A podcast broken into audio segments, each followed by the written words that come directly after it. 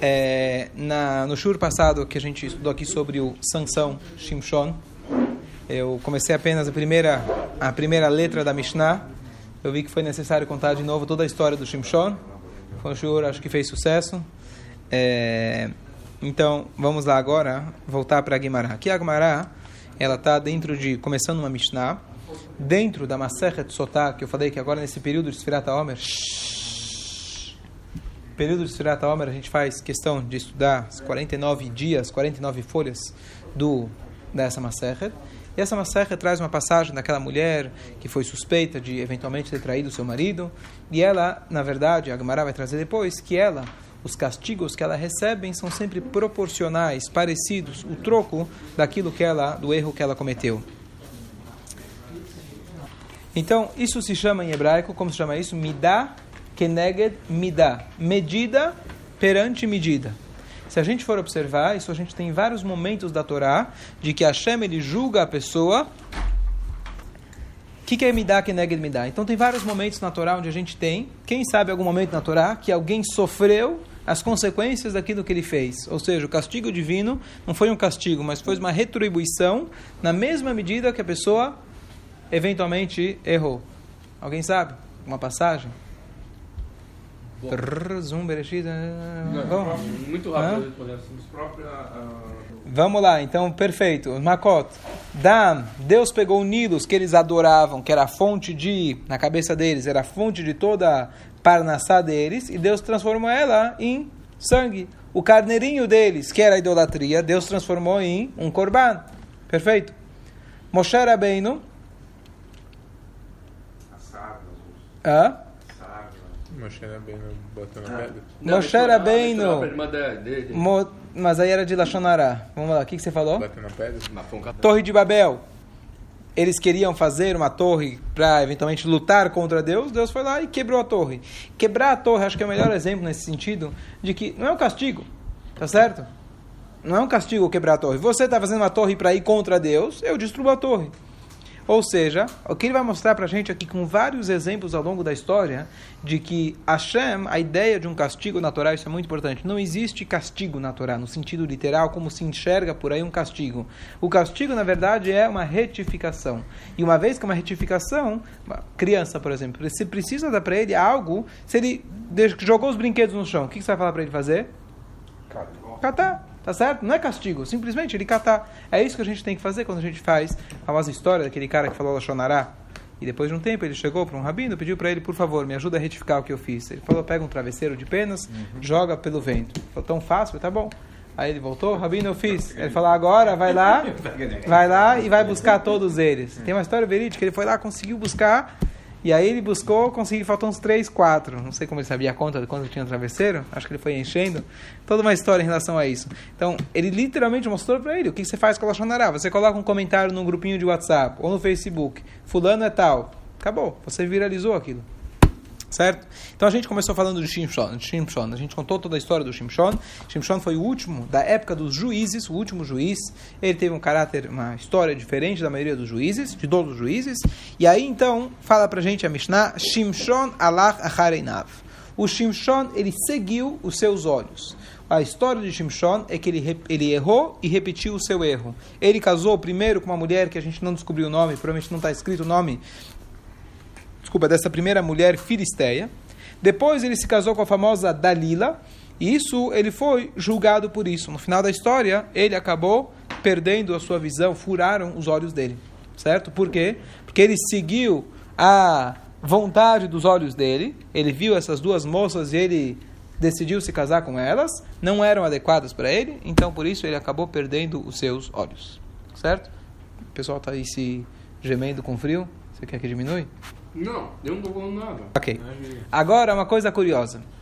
Todo shiur eu falo, preciso sempre responder para alguém, que todo shiur voltam duas perguntas. Quais são elas? Holocausto. Holocausto e livre-arbítrio. Perfeito, muito bom. Isso aqui é sinal que o cara já está frequentando um shiur. Essa eu não sabia dessa, fala a verdade. Você que está desatualizado aí, então, um pouquinho. Começando nada, ele está antes que você. Não, é aí sim. não. Aí não. Quantos anos? Desde 2011? 2011. É. Tá vindo, vindo, vindo. É. Ah, é, uma vez por ano. né? É. Eu não venho uma vez por ano. Tá bom, tô brincando.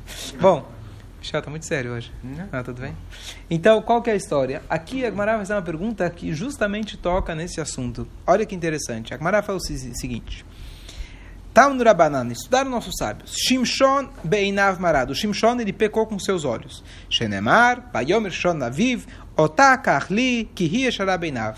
O Shimshon chegou em casa e ele falou, papai, eu gostei de uma menina. Oi, que bom, que amechai, encontrou ela na hebraica? Você encontrou ela na sinagoga? Ele falou, não, encontrei na Filisteia.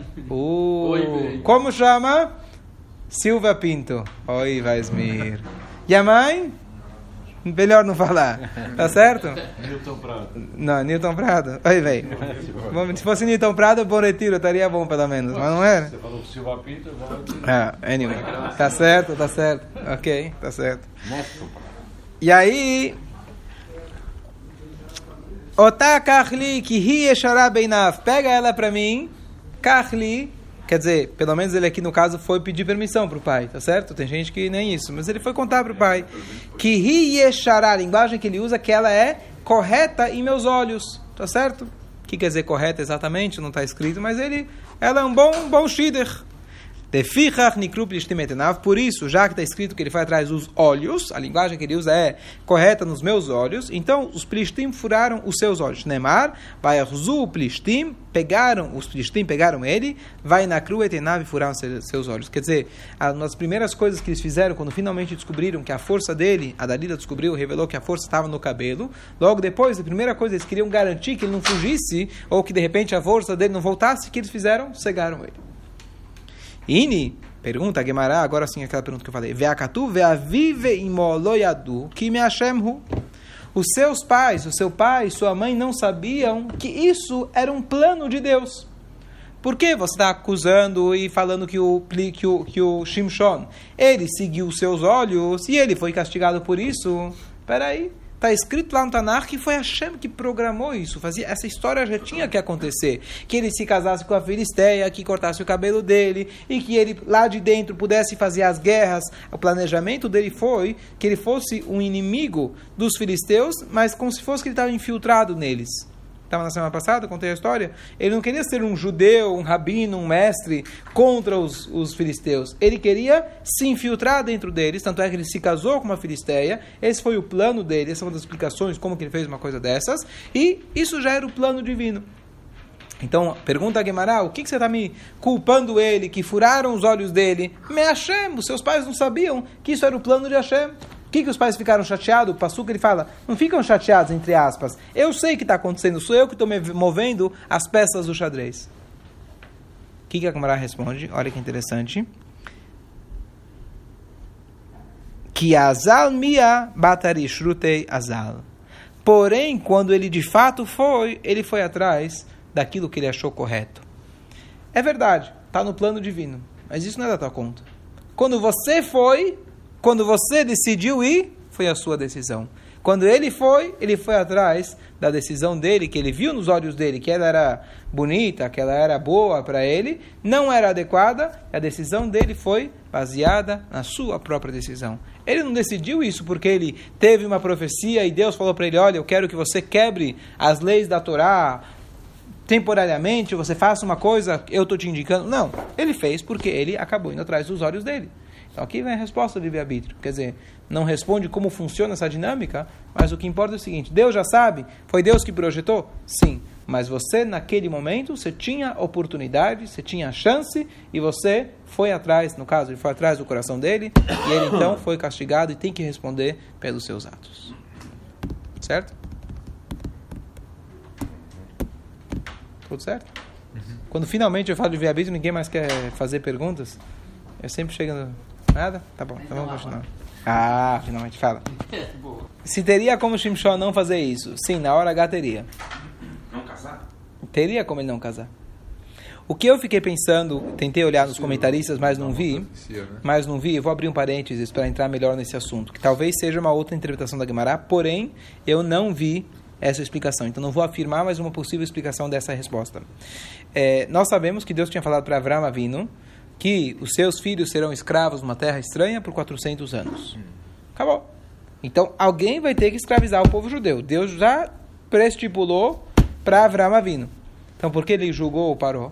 Por que, que ele colocou o Paró dez pragas? Por que, que ele matou os primogênitos? Por que, que ele jogou ele no mar? Então, tem algumas respostas. Uma delas é de que o Paró ele exagerou. Ele exagerou. Ele podia ter escravizado o povo. E Deus ia falar, obrigado, Shkoyach, você foi meu enviado, agradeço muito, isso não merece nada. Mas ele exagerou na dose, ele fez com matado- gosto. Ele fez com muito gosto e com muito ma- matado todas as- as crianças para tomar banho com elas, tá certo? Tem uma coisa, uma pessoa que Deus te manda uma missão. Então você faz aquela missão. Você tem outros momentos no Tanakh, etc. Quando alguém mandou, fez uma missão, você faz e está acabado, tá certo? Ele fez com gosto, fez com prazer. Essa é uma das respostas, tá certo? Então, talvez, a explicação aqui da Gamara, talvez, digo de novo, é que Deus, até como se fosse que ele falou, vai lá, eu quero que você vá. Mas tem aí com, poxa, Deus está me mandando uma missão muito difícil, vou ter que casar com uma filisteia, eu vou ter que ir lá morar com eles, é uma coisa muito dura para mim. Ou ele fala, opa, Deus, opa, liberou total, legal, tá certo? Talvez essa é a explicação da Gamara aqui, está dizendo que a Gamara fala que quando ele foi, ele foi atrás do coração. Ou seja, ele não foi porque Deus mandou, porque Deus orientou. Ele foi com gosto, foi com vontade de poder fazer uma coisa que, opa, finalmente me liberou. Então por isso ele foi castigado.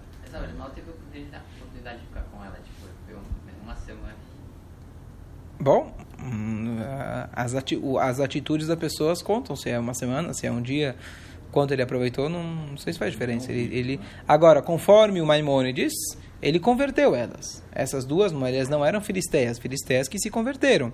Porém, se você tem aqui um povo de Israel, na terra de Israel, tantas opções, por que você vai procurar? Não é de outros povos, de povos inimigos. Quer dizer, ele foi colocar a cabeça na, na, na jaula do leão. E ele foi com vontade. Quer dizer, te falta, te falta moças. Hã? Mas não era a missão dele? Calma, não consigo te ver. Mas não era a missão dele? Então, então, as- uma opção que não está claro aqui para mim, uma opção que Deus não falou nada para ele. Essa foi a primeira resposta que eu dei no começo. Deus não falou nada para ele e ele foi atrás do coração dele. Ponto. Opção número dois, Deus até falou para ele, ou deixou claro que ele deveria ir, mas ele foi com mais gosto do que deveria. Ele poderia simplesmente cumprir uma missão, Deus mandou, eu vou fazer. Mas ou ele falou, eu vou fazer e eu vou fazer com gosto. Tá certo? Desculpa essa, essa aí. Mas... Tava esperando a polêmica. Alguém que por acaso, por algum motivo, motivo de saúde, por exemplo, qualquer motivo que justifique, conforme a lei judaica, que ele coma no Yom Kippur. Então tem o cara que vai falar, poxa, ai, me dói comer no Yom Kippur, sabe? Hoje é um dia que, sabe, não deveria estar comendo. Tem outro cara que fala, opa, que legal, tá certo? Ou um cara que tem que comer uma coisa não kasher por algum motivo que é alahá, te permite você comer. Tem aquele cara que fala, poxa, me dói no coração comer uma coisa que não é kasher. Eu tô preso, não tenho mais o que comer, Infelizmente é isso que eu tenho que fazer. O outro vai lá e come com gosto. Vou dar um exemplo muito bonito que eu vi uma vez. Eu esqueci qual é o nome do rabino, mas tinha antigamente a época dos cantonistas. Na Rússia czarista, eles pegavam, está falando aí do serviço militar, pegavam crianças jovens com, não sei se é 7, 8 anos de idade, 10, e levavam ele para a escola militar e treinavam ele para mãe Rússia, certo? Por 25 anos. E obviamente a criança, com impossível dele voltar com algum traço de judaísmo, se você pega uma criança nessa idade, 25 anos doutrinado pela Rússia, ia ser muito difícil. Então, tem poucas histórias, algumas histórias raríssimas, lindíssimas, que esses meninos, depois de muitos anos, conseguiram resgatar e lembrar e etc. Uma das histórias, eu acho que é dos cantonistas ou da Segunda Guerra Mundial, mas acho que é dos cantonistas, que um dos, eh, quando esse menino, o jovem, ele estava indo, ele não tinha como fugir, não tinha como escapar do exército, então o professor, o rabino, falou para eles: olha o seguinte, eu sei que você vai ter que comer não kasher, não, não tem como você vi- sobreviver, não vão te fazer comida kasher. Mas eu quero te falar uma coisa: toda vez você deixa um pouquinho no prato. Sempre que te servir uma coisa que não é kasher, você não lambe o prato, você não dá aquela última, deixa aquilo no prato. E isso foi o que garantiu que 25 anos depois ele se lembrou quem ele era. Porque ele não comia com aquele gosto. Preciso comer na kosher? Infelizmente, eu vou, mas não vou comer com todo gosto. Só que é uma coisa bonita. Então, de novo, essa ideia que eu estou querendo trazer, se é autêntica em relação a Shimshon, eu não sei, não consegui achar um comentário desse tipo, mas a ideia de que se Deus projetou para você uma coisa, tá certo? No, no caso onde Allah te permite, estou dizendo, no caso lá era um caso excepcional, mas Allah fala, tem no Yom Kippur, etc., não faça aquilo com gosto. Uma- aproveitando uma outra dica, como a gente estava discutindo no Shur, recentemente com jovens. Aí o pessoal falou, faz brachá na comida que não é kasher, não faz brachá. Eu falei, você está querendo fazer shritá no porco, né? Não é para você comer, não kasher, ele está acabado. Não, mas alguém insistiu, não, mas eu ainda não como, ainda não sei o quê. Então tudo bem, tudo bem não. Cada um tem o seu caminho que ele vai evoluindo a cada dia. Ele fala, olha, na prática, hoje minha casa não é 100%, o que, que eu faço? Então, a gente estava discutindo, então alguém sugeriu, falou, olha, é, banana, fruta, não sei o que, você vai comer, ok, você pode fazer brachá. Bebidas, de maneira geral, vai ser um vinho, você faz, você faz brachá. É um caminho. Mas talvez, talvez uma outra sugestão para alguém que ainda, infelizmente, por algum motivo, não come kasher, então tenta, pelo menos aos poucos, fora aquilo, ah, não como carne, não como não sei o quê. Mas quando você está comendo alguma coisa não kasher, número um, o fato de você não fazer brachá, que doa na tua consciência, é para doer mesmo, para você eventualmente parar de comer. Ou lembrar dessa história, pelo menos, e não comer até o final. Não comer com aquele gosto, não precisa caprichar. De novo, não é uma orientação alárrica, porque a fala que você não pode comer e está acabado. Mas uma orientação, talvez, digamos assim, para despertar a pessoa para um caminho, para a pessoa não lamber o prato nesse sentido. Mas não te respondeu a pergunta, tá bom. Coisa importante de lembrar, o tzadik é julgado com peso maior. Então, quando ele fala que ele foi atrás dos seus olhos, eu não acredito que para um Shimshon é literalmente o que nós pensamos, o que é atrás dos olhos. Para o nível espiritual dele, ele teve uma pequena, uma pequena falha. Se fosse para nós, tá certo? A gente tem, não temos toda essa bagagem espiritual. A Hashem julga a gente com mais, com mais é, maneira, com, com leniência. Conforme mais, com mais ele, quanto mais tzadik a pessoa é, mais a Hashem pega no, no pé. Moshe bem, no bateu na pedra, etc. Assim por É diante. que falar. Do, Do pode ser considerado medida por medida? Ok. O fato dele ter batido na pedra, ter sido um quase nada e não ter entrado em Israel. E o que, que deve entrar com isso? O que eu quero dizer com medida por medida, quer dizer, a- o castigo é igual. O que aconteceu com ele em relação à pedra, como. Entendeu? Eu tô falando pedra com pedra, ou água com água, isso que eu tô falando. Sim. Certo? Eles, os egípcios, sim, eles pegaram Moshe e colocaram no Nilos, e eles foram afogados na água. Aí medida por medida. Certo? Até aqui? Resolvemos o livre-arbítrio? Tá bom. Fácil? Ok. Em,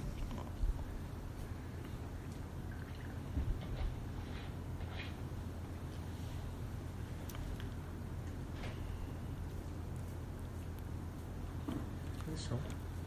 T- 6h45, só mais um minutinho. É, ok. Vou pular um pouquinho a Gemara mais pra frente e falo o seguinte. Então, a história conta, comentei no, no começo, ela tentou, a Dalila tentou convencer ele como para que ele contasse como que ele perde, como que ele, é, é, aonde está o segredo da força dele. Então ele foi enrolando, enrolando, enrolando, até que no final ele fala que as minhas forças estão nos meus cabelos. E antes ainda dela fazer o teste de cortar o cabelo dele, ela já sabia que o que ele falou era verdade. Diz a por quê? Então aqui a traz duas coisas, dois pontos, eu comentei acho que na outra aula. Nikarim divrei emet. Palavras verdadeiras são perceptíveis. Qualquer pessoa um pouco vivida sabe quando alguém está mentindo. Tá certo? Você sabe quando alguém está mentindo. Sim ou não? Pouquinho de treino. O Rabino Malovani estava comentando outro dia, o cara que trabalha na alfândega, ele virou chefe, não sei o quê. E o cara é assim, ele bate os olhos, ele sabe da onde ele está vindo, o que, que ele está trazendo, quanto e assim por diante. E aí perguntaram para ele como. Ele falou, olha, passam, acho que, sei lá, 10 mil pessoas por dia aqui. Depois de uma semana, 10 dias, já vi 100 mil pessoas. Depois de um mês, você, tá, com- você, você, você, adquire um olhar crítico. Eu falei, bom, mas não é todo mundo que tem isso. Ele falou, sim, claro que o cara tem um, um dom, né? Mas a pessoa cria, a pessoa cria um, né, uma sensibilidade para saber o que, que as pessoas estão... É, pega os, os, o pessoal que trabalha em segurança de Israel, etc. Eles olham para você e sabem quem, quem barrar, quem não barrar. Então, Nikarim divrei emet. Então é uma coisa curiosa. Quando a pessoa fala a verdade, dá para perceber. Então a lição que eu quero trazer disso não é para a gente tentar detectar os outros, mas a nós mesmos. Não adianta enganar, achar que você engana. Aquele que engana é um bobo, tá certo? Porque quando você acha que você engana os outros, o único que você engana é você mesmo. E qual que é a vantagem de você enganar um bobo? Tá certo? Então enganar é bobeira. Você está enganando só a você mesmo. Não tem como você enganar todos todo o tempo. Como que é a história? No final a história se revela. Se você, se você quer enganar os outros, você tem que ter muito boa memória. Sabe por quê? Porque você precisa lembrar o que você falou para um e para outro você inventou outra história. Depois você tem que contar para ele. Não, não conta para o outro que. Tá certo? Se você fala a verdade, é a verdade, é uma só. Ok. Segundo ponto, ele falou Como que ela detectou que ele falou a verdade? Que ele falou Nezir Elokim. Eu sou um Nezir de Hashem. Quando ele mencionou a palavra Hashem, opa, você não fala o nome de Hashem à toa. Aqui também uma outra mensagem que a gente sabe, falar o nome de Hashem em vão, desnecessariamente. Por isso a gente fala o nome Hashem e não Ador e assim por diante. Ok.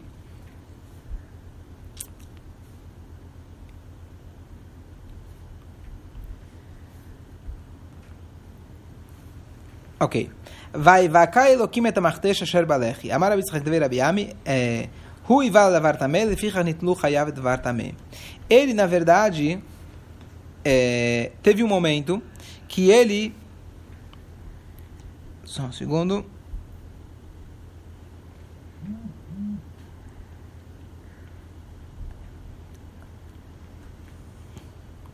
O Shimshon, ele pegou uma, uma queixada, uma. Como chama isso? Queixada é a palavra? De um burro e ele matou um monte de pristim. Depois de um tempo, ele estava com muita sede. O que, que aconteceu? Pediu pra nascer uma fonte. A Hashem fez que nascesse uma fonte de água para ele, reviveu ele. E da onde nasceu essa fonte? Justamente dessa de um de um de um queixo, de uma de, de uma de, de um de um ramor. Então diz pra gente aqui de novo esse assunto de midá, keneged midá. Hu ivale davar tameh. Ele desejou algo impuro, por isso a sua vida dependeu de algo impuro. O que, que significa isso? O que, que foi? Tá com frio? Tá. Então desliga. Onde tá? Tá lá. É, então, aqui tem as discussões no Mefarshim, nos comentaristas, o que, que significa que ele desejou algo impuro. Uma opção que ele desejou algo impuro, o que, que ele desejou de impuro? O que, que o Shimshon desejou de impuro? Uma mulher que não condizia, tá certo? Essa é uma opção. A outra opção é que ele, na verdade, isso aqui é o Marchá que traz pra gente, de que ele, lembra a, a colmeia, ela, na verdade, a colmeia, eu expliquei que mel, na verdade, existe um passu que ensina pra gente de que é permitido a gente comer mel, porque a regra geral é tudo que vem de um animal impuro é impuro. Ovo de galinha é kasher, ovo de avestruz, como o avestruz não é kasher, não é. Quem disse que mel de abelha, tá certo que ela só processa, mas está vindo da abelha? Quem disse que é kasher? Então, para isso tem um passuca especial, tá certo? Então, mel é kasher, mel de abelha, etc. Agora, esse mel, onde tinha se instalado essa colmeia? Dentro da boca do leão. Então, isso que ele comeu para o nível espiritual dele, que ele era uma pessoa muito elevada, foi considerado, conforme eu achar, uma coisa. Ele comeu algo impuro. Não é literalmente impuro, mas ele comeu de um mel que estava instalado dentro da boca de um animal impuro. Então, essa é a segunda opção, que já que ele comeu de algo impuro, então ele, a vida dele ficou dependente de uma fonte, uma nascente que nasceu da dessa queixada, dessa da, do, do burro. Mas ele sabia o que ele estava fazendo. Ele casou com duas Ele sabia que era errado, indevido. E? Ele sabia. E- Sim. E que a Acho que na conclusão... dele. Era uma, era uma... Qual que é a tua pergunta agora? Você voltou para o assunto anterior? Volta. Não, não, não voltei. Ele sabia Então, o que ele estava fazendo. Então, Hashem, então, a- um tzadik, ele está sempre prestando atenção. Ele foi lá, pediu para Deus e Deus fez uma fonte, tá certo? Poxa, eu posso pedir para Deus uma fonte de água? Não sei se vai acontecer, tá certo? Para a pessoa ter esse gabarito de poder pedir para Hashem, Hashem faz uma fonte de água e surge, quer dizer que ele está num nível muito elevado. Tudo bem. Mas ele vai observar de como Hashem fez isso. Tal como Moshe Rabbeinu, quando viu a sarça ardente, tem um milhão de explicações por que será que justo na sarça ardente Deus quis se mostrar para Moshe Rabbeinu. Tem um milhão de explicações por que bem no Sinai que Hashem quis dar a Torá. Por que bem no deserto? Um tzadik, e quando ele vai presenciar algo fora do comum, ele vai para analisar. Peraí, por que justamente Hashem... Legal, me fez a água, parabéns, obrigado, shkoyach, shakol niabidvaró, borem nefashot. Mas por que bem da boca de um, de um ramor? Isso vai fazer com que ele pense, medite. Aí, conforme as duas explicações que eu falei, ele vai falar, poxa, Hashem está me dando uma dica que talvez eu fiz a coisa certa, mas da maneira errada. Tem a água que é kasher, mas está tá vindo de uma coisa não tão agradável. Então é isso que é a ideia de me dar que nega me dá. E justo isso que o Baal Shem sempre fala pra gente, tudo que a gente vê, enxerga, é uma mensagem divina. Não quer dizer que você tem que fazer aquilo que apareceu na sua frente, mas a Hashem está mandando uma mensagem. Todos os eventos que acontecem, é uma mensagem para a gente. Que acontece em Israel, etc. Isso tudo é uma mensagem para a gente. Um tzadik, ele está mais apurado nos seus sentidos, e muito mais quando é um evento sobrenatural, ele vai parar e pensar, poxa, por que minha vida dependeu disso? Então a Hashem quer me dar uma mensagem. Certo? E ele tinha essa... Literalmente morrendo de fome.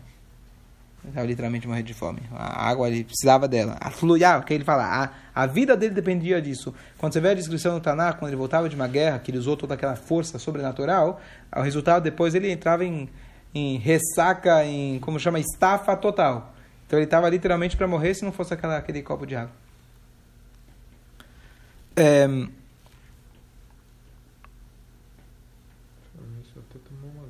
ali. É. É. E aqui ele traz aqui mais um versículo que fala que a Shekhinah, a presença divina, ela andava na frente dele, quer dizer, ele tinha um contato direto com Hashem, só reforçando aquilo que a gente falou, que realmente era uma pessoa fora do comum. E agora, é, depois, nos últimos, é, eu faltei só uma coisa que eu vou verificar depois, é, é, eu comentei que no último momento da vida dele, quando ele foi lá quebrar os pilares onde os plishtim estavam todos reunidos, ele teoricamente já tinha perdido toda a força dele, ele tinha, ele tinha sido trazido para ser exposto publicamente, que eles ganharam, eram vitoriosos e um ser humilhado. Então naquela hora ele fala, Zochrenina, Achapamazé, ele pede para Deus dar uma única, última chance e devolve aquela força sobrenatural. Em, em, em pelo, pelo, é, é, por um dos meus olhos, quer dizer, em mérito de um dos meus olhos que eu perdi, então me dá essa força. E aí ele também fala para Shem, em mérito dos 22 anos que eu julguei honestamente o povo de Israel. Ele julgou por 20, então faltava o número. 22 anos ele foi o chofer do povo de Israel. Você imagina a grandeza disso. E ainda ele fala. É, e, com, e contudo, apesar que eu julguei eles, eu nunca tirei nenhum tipo de benefício próprio disso. Eu nunca pedi sequer para alguém me traz minha bengala, me ajuda aqui, me faz aqui. Aquilo que porque a voto fala que alguém não pode usar a Torá como uma coroa para se engrandecer, uma ferramenta de ganhar dinheiro. Então se imagina o líder do povo de Israel, Moshe Rabbeinu, Shaul, os dois, Moshe Rabbeinu, desculpa, Moshe Rabbeinu fala antes de falecer também ele fala, em Dvarim ele fala que eu nunca usei sequer o burro que eu saí, que eu montei naquele burro para poder sair da casa do meu sogro, aquele que já apareceu animal, começou a engolir, ou etc. Aquele burro que ele montou, ele falou era um burro próprio, comprei com meu dinheiro. Sequer a gasolina me pagaram, tá certo? Tô indo lá pro Egito, no Cairo, lá, visitar o presidente, nem a passagem me pagaram. É, hoje você tem vale, né? Vale passagem. Quanto que é a aposentadoria do pessoal lá? Né? Então, 30 mil? Ah, 30 mil dos baixos, tá certo? Ele nunca se beneficiou, não ganhou sequer um salário de um dólar, como tinha lá o Giuliani, quem era em Nova York, ganhava de um dólar, né? É, então não precisava nada, nem um dólar ele pegava, nem para assinar a carteira ele fazia. Nunca aproveitou absolutamente nada. Imagina um trabalho voluntário de ser o líder do povo de Israel 22 anos. Então, em mérito disso, Deus deu para ele essa força novamente. E ele se matou. Hã? Ele não é se matou, ele morreu junto.